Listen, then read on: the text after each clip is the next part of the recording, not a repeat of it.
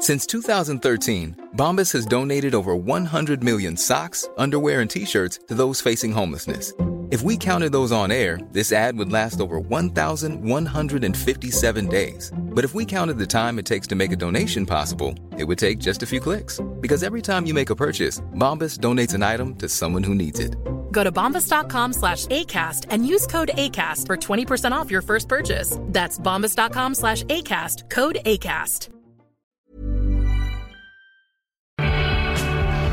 Juan Ramón Rayo, buenas tardes. ¿Qué tal? Buenas tardes, Dieter. A ver, eh, Rayo, porque lo primero que quiero hacer es apelar más que a tu conocimiento económico, que también va implícito, a ese olfato que demuestras de sabueso eh, para algunas cuestiones de las que todavía no tenemos todos los datos y se mezcla la parte económica, pero sobre todo una parte política. La semana que viene puede que hablemos mucho sobre pensiones, pactos, acuerdos políticos. Eh, no es que no estemos hablando de pensiones, porque que cada vez eh, se va diciendo, oye, que Europa parece que esta vez va en serio y demás, pero em, se empiezan a oír tambores de eh, pacto del PSOE con el PP, con Ciudadanos, para reformar las pensiones. Ayer salía el Partido Popular diciendo que no era verdad. Eh, le preguntaban a la ministra y la ministra decía, hasta aquí puedo leer, yo no le voy a decir, soy muy discreta. Em, y se está publicando también que puede que Europa esta vez se tome en serio lo de dejar de advertir y exigir ya, si es que no lo ha hecho en privado, al gobierno de Sánchez, lo de que se haga una reforma ya de las pensiones. Eh, ¿Tú cómo lo ves, eh, Juan Ramón? ¿Crees que Europa se va a poner serio de verdad ya eh, con exigencias a corto plazo para que Sánchez tenga que hacer o tomar medidas drásticas sobre pensiones o no?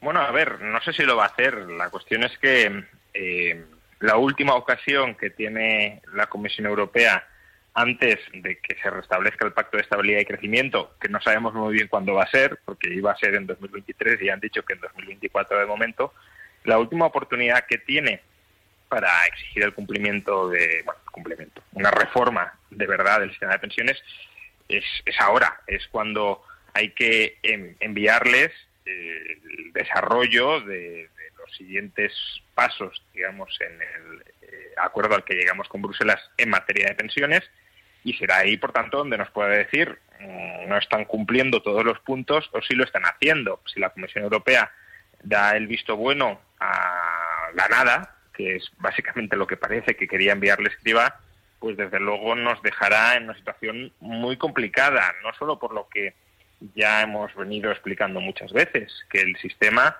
es insostenible tal como está montado ahora mismo, sino es que además las reformas que se han hecho durante la legislatura actual eh, han agravado todavía más ese desequilibrio, sobre todo con la inflación altísima que tenemos, que está llevando a que el ministro se empecine en revalorizar las pensiones al IPC, mientras el gobierno reclama, y supongo que él mismo también, a los trabajadores, que son los que pagan esas pensiones revalorizadas, eh, que se sometan a un pacto de renta, es decir, que sus salarios y por tanto sus cotizaciones no crezcan tanto. Creo que todo se ha ido desequilibrando de manera bastante acusada y cuanto más dure la inflación, más se va a seguir desequilibrando en la medida en que Bruselas sea consciente de esto, en la medida en que las expectativas de inflación se estén revisando al alza y se están revisando al alza. Ayer salía el Banco Central Europeo diciendo que bueno que la inflación se va a desviar del objetivo a medio plazo en 2023 y 2024 pues eh, en la medida en que esto suceda, claro, si no desvinculas las pensiones del IPC, que parece que es algo que este gobierno no puede hacer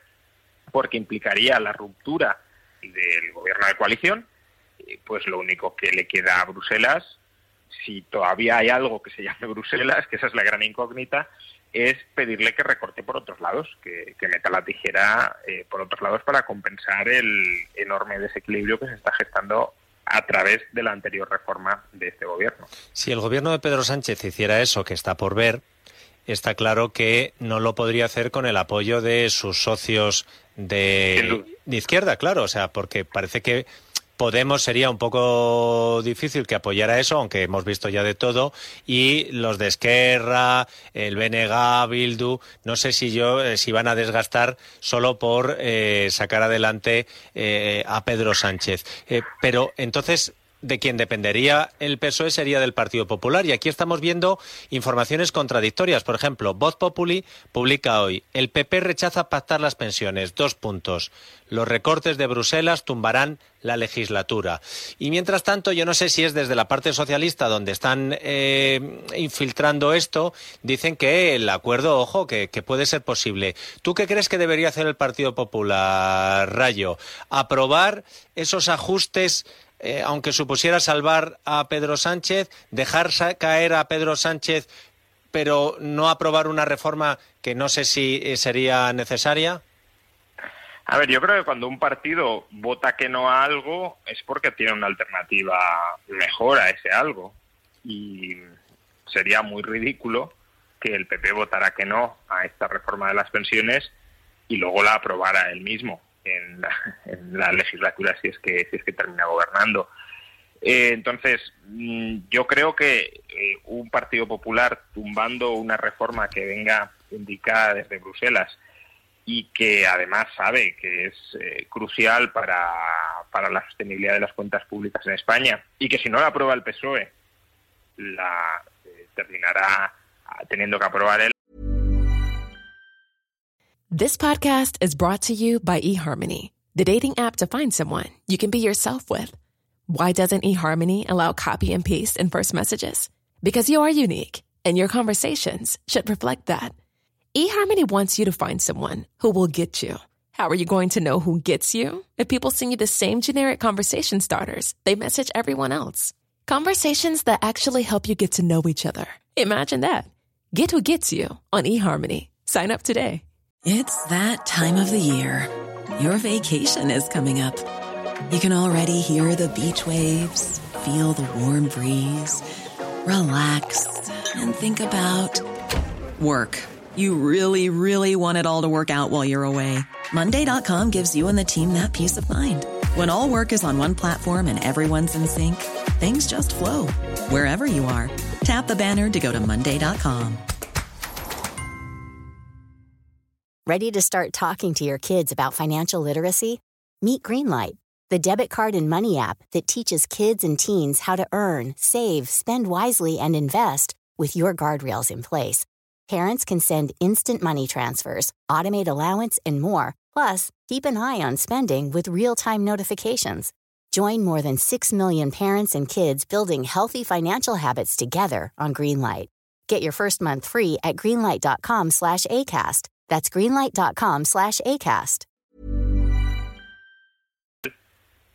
Creo que no es muy no es muy viable. Probablemente si la aritmética lo permitiera, habría que echar cuentas, lo más razonable sería, desde un punto de vista político, la abstención para que la reforma salga adelante y, y él, pues, desvincularse de alguna manera, no mojarse políticamente aprobándola pero siendo conscientes de que esa reforma, ya sean ellos o ya, sean los socialistas o ya sean eh, los populares, de una manera o de otra, pero esos recortes tienen que salir adelante.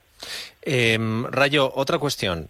Em, lo de los autónomos y el ministro Escribá, lo de los autónomos y el gobierno. Hay ruptura total entre los autónomos eh, porque ATA, la asociación mayoritaria, la de Lorenzo Amor, no traga con lo que le propone Escribá. Hay otras asociaciones más minoritarias, vinculadas, por ejemplo, a UGT, que sí están por el acuerdo. Pero eh, más allá del de, eh, trasfondo de toda esta batalla, a mí hay algo que me ha llamado mucho la atención de un aspecto concreto de, este asunto y es eh, que el gobierno va a exigir o quiere exigir a los autónomos que faciliten una previsión de rendimiento, de sus rendimientos, de lo que van a, a, facturar, de lo que van a ingresar, en el momento de solicitar su alta en el régimen de autónomos.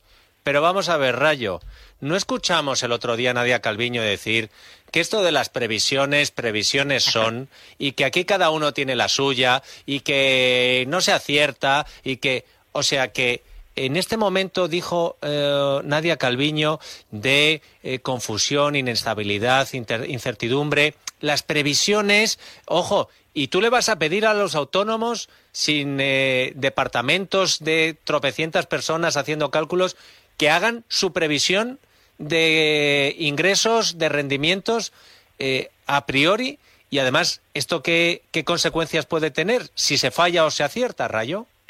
Claro, esa es la, cuestión. Yo no sé muy bien para qué quiere el Gobierno esta previsión de ingresos. Lo, razonable sería pensar que la cotización eh, que tenga que afrontar cada autónomo guardará algún tipo de relación con esa previsión de ingresos.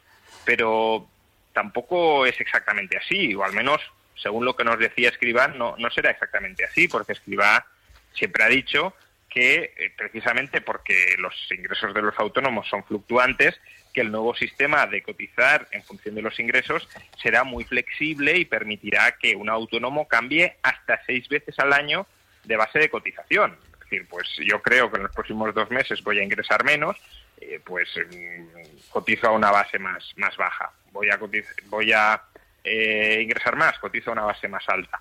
Con lo cual, si eso fuera así, no habría que ofrecer solo una previsión de ingresos al darse de alta en la actividad, sino eh, cada, cada vez que queramos cambiar la, base de cotización. Si no es para eso, no queda muy claro para qué es esa previsión de ingresos. Y otra duda que muy bien planteabas es cuál es la penalización a la que se someterá un autónomo si esa previsión que él declara de ingresos luego no se cumple.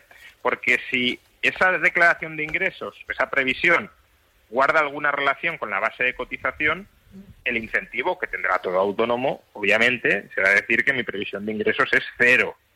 Porque sí, luego se puede regularizar a posteriori. Imaginemos que eh, yo digo que voy a ingresar cero este trimestre y al, y al terminar el trimestre he ingresado 15.000 euros.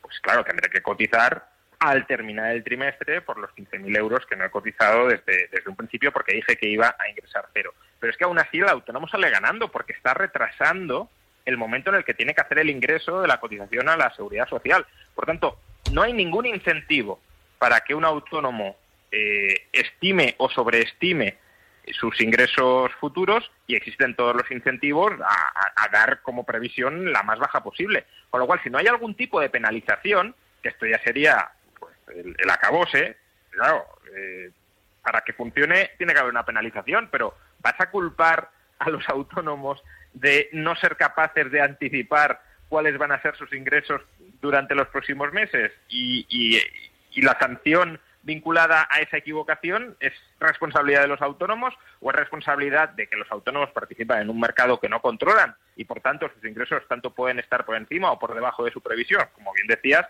eh, el gobierno tiene supuestamente un gabinete de expertos economistas con todos los medios a su disposición y se equivocan sistemáticamente en las previsiones de crecimiento. Entonces, ¿cómo le vas, cómo vas a sancionar a un autónomo por equivocarse? Pero es que si no lo sancionas, pues todos declararemos 0,000 y ya regularizamos más tarde. Sí, no estaría mal que el gobierno que dice que vamos a crecer un 9% y luego la mitad, eh, vaya a sancionar a un autónomo que dice que va a facturar 60.000 y facture 40.000. Una última cuestión, Rayo.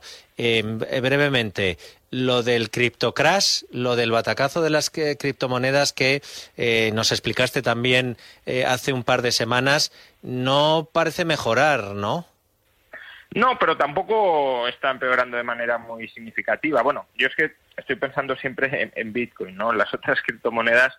Eh, claro, a lo mejor es, un, es un buen momento para hacer limpia, ¿no?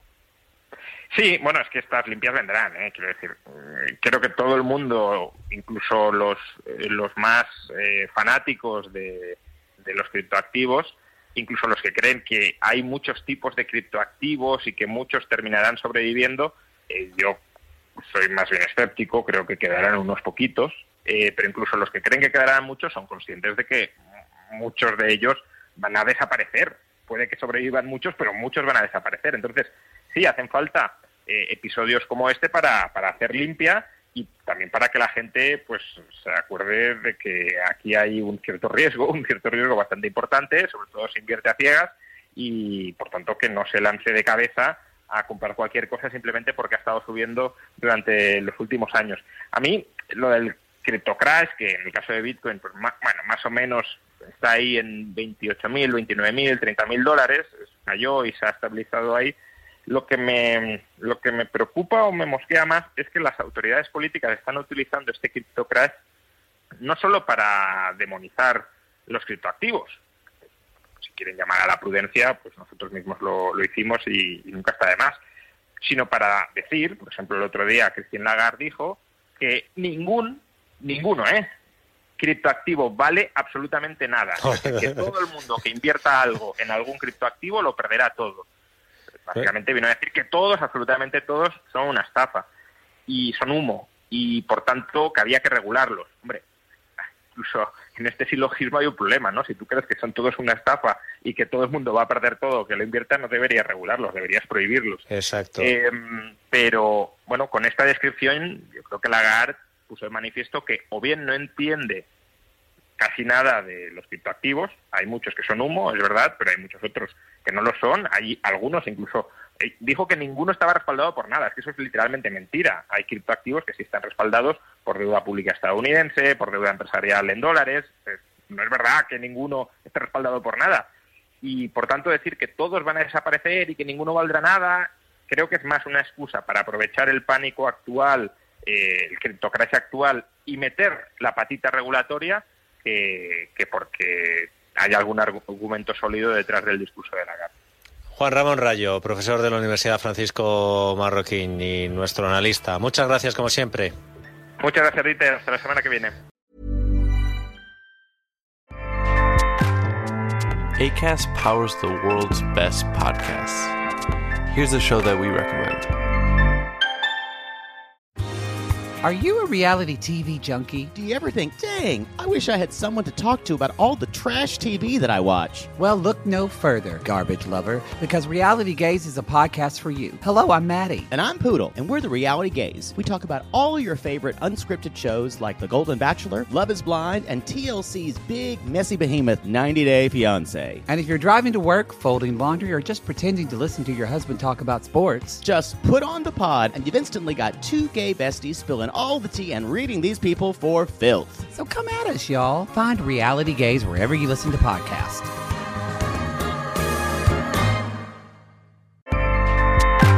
ACAST helps creators launch, grow, and monetize their podcasts everywhere. ACAST.com.